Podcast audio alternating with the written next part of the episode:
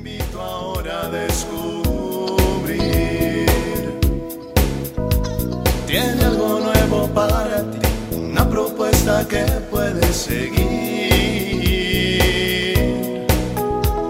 Una verdad que compartir, una nueva forma libre de vivir. Un sencillo estilo de servir, el camino hacia la santidad. Hola, qué gusto encontrarnos en otra cápsula de paz y bien. Invocamos al Espíritu Santo que nos acompañe en estos minutos de reflexión, de paz, de encuentro con Jesús. Bueno, pues hoy celebramos con grande gozo a uno de nuestros hermanos muy queridos, a nuestro santo San Antonio de Padua. Este santo que pues es el más eh, conocido, ¿no? No hay iglesia en donde no encontremos una imagen de San Antonio y que tiene una inmensa devoción por todo el mundo, por sus grandes milagros conocidos, por su intercesión y que pues hoy nuestra familia franciscana se llena de gozo por tener este festejo, esta alegría de el venerar a nuestro querido Antonio de Padua. Es un santo al cual pues yo le tengo un gran afecto porque he recibido, bueno, pues no solamente su legado como persona, como cristiano, como fiel seguidor de Cristo y todo lo que nos ha compartido a través de esos hermosísimos sermones que escribió y que a través de su intervención pues haber obtenido también eh, milagros, porque bueno pues sabemos que a él se le encomiendan para muchas cosas y la frase de que lo olvidado sea recordado, que lo perdido sea encontrado y que lo alejado sea acercado, pues es algo que identifica siempre esa persona de Antonio.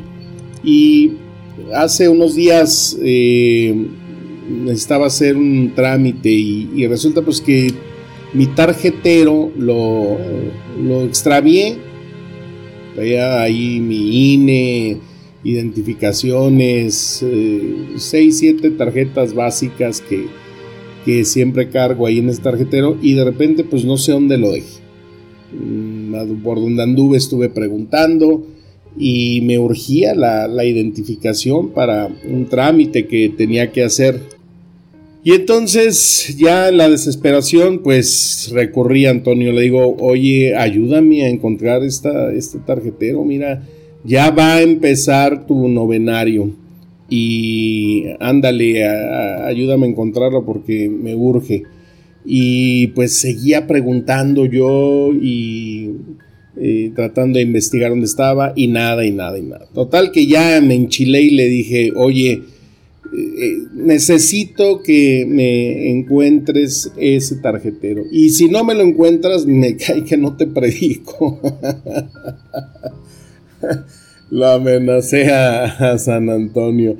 Y bueno, pues ya después de la desesperación vino la calma y pues ya yo sentí seguridad, sentí algo así como que, bueno, dije, pues a ver qué pasa.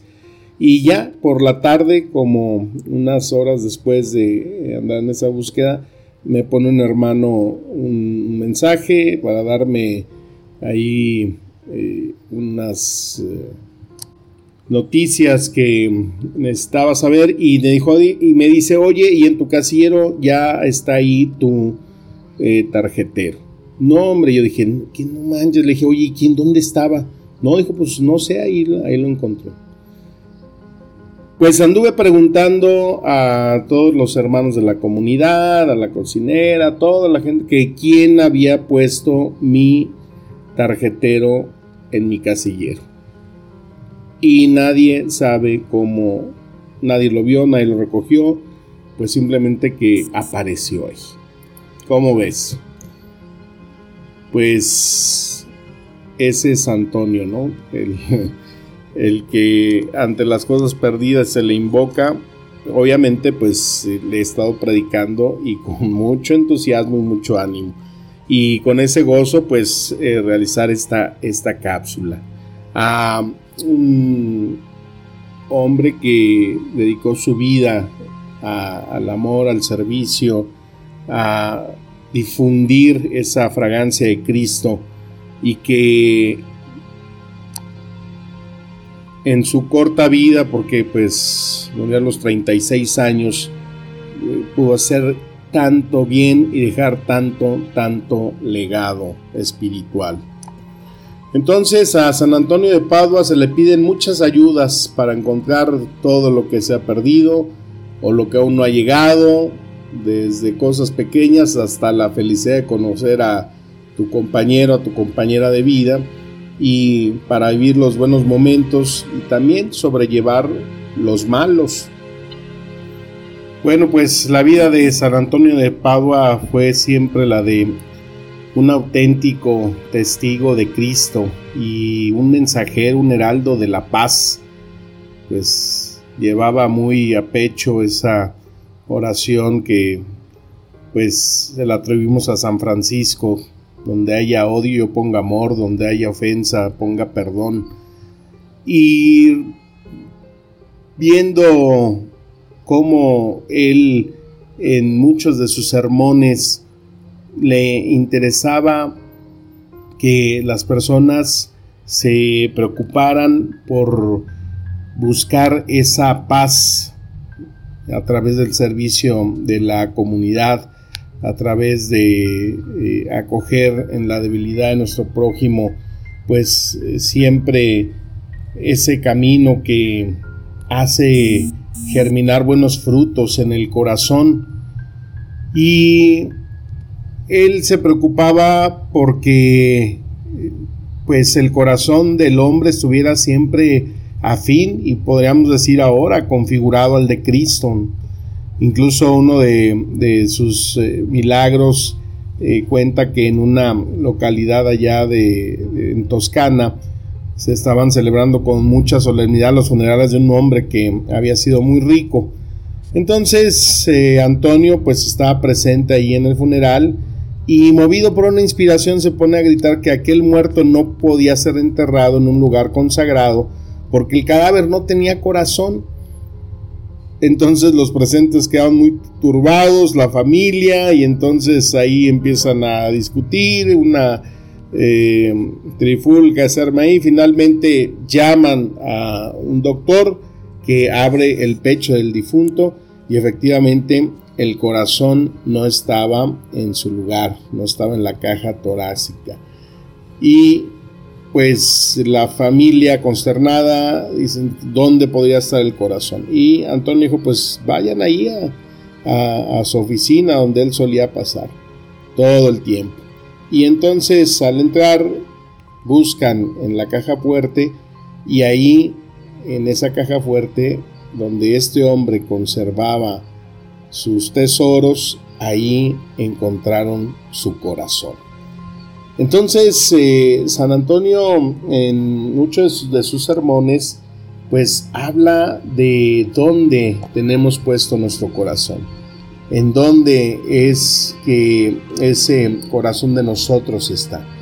Si es un corazón que busca estar en esa sintonía y cercanía con el de Cristo, un corazón humano que se deje tocar por ese sagrado corazón de Jesús, ese sagrado corazón de Jesús que en esa devoción ofrece que quienes estén en esa devoción, en ese rezo, en esa cercanía, Él promete dar paz al corazón, paz en las familias.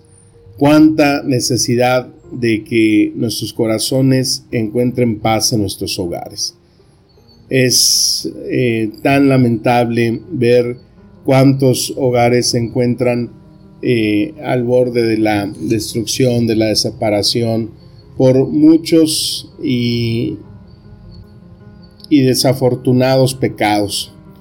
Hay pecados que son como las enfermedades, Hay pecados que tienen efectos muy devastadores, que los podríamos comparar pues, con un tumor maligno, con un cáncer, que tienen esa consigna ¿no? de dañar, de destruir.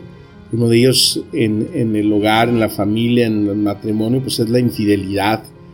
Ese pecado pues es muy devastador porque rompe el corazón, rompe ilusiones, rompe familia, rompe proyecto de vida y es algo que es eh, cada vez muy frecuente porque pues se va perdiendo el sentido, se va perdiendo esa sacralidad de lo que implica la fidelidad en un matrimonio.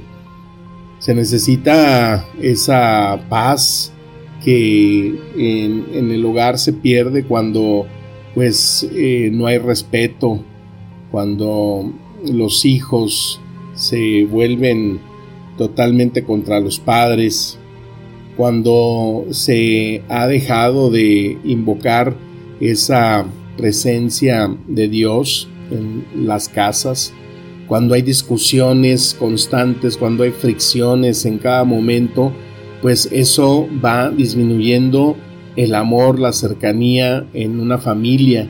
Y cuando se vive bajo eh, esa forma, pues entonces ahí es cerrarle la puerta a esa paz de Cristo, a esa presencia del Señor. Y el malo que busca siempre cualquier huequito para meterse, pues es donde empieza a, hacer su labor y entonces nuestros hogares se convierten en constantes campos de batalla, de discusión, de enojo, de gritos, de separación, de violencia y ahí en ese lugar no puede estar la presencia de Dios, no se le permite, le cerramos el acceso. Y entonces Antonio en esa promoción de paz de en el corazón, pues habla de lo importante de buscar siempre esa sanidad, esa purificación del corazón, para que ahí las semillas puedan germinar y dar buenos frutos. Y es cuando uno debe de buscar siempre el motivo, la causa, cuando y en qué momento esa paz se ha perdido en los corazones. Yo les pregunto a, los matrimonios, ¿no? ¿En qué momento ya se dejó de luchar, se dejó de preocuparse porque el amor que fue lo que los unió en un sacramento continúe vivo cada día? Donde la rutina, donde los problemas, donde las necesidades empiezan a cobrar prioridad y el amor pasa a segundo plano. Y entonces cuando el corazón está centrado en las cosas materiales, en las preocupaciones ordinarias, pues la intensidad del amor se va perdiendo, va disminuyendo, se va disolviendo. Y eso es lo que hace que entonces se pierda la paz, se pierda la armonía y el sentido y tesoro de lo que significa verdaderamente la familia.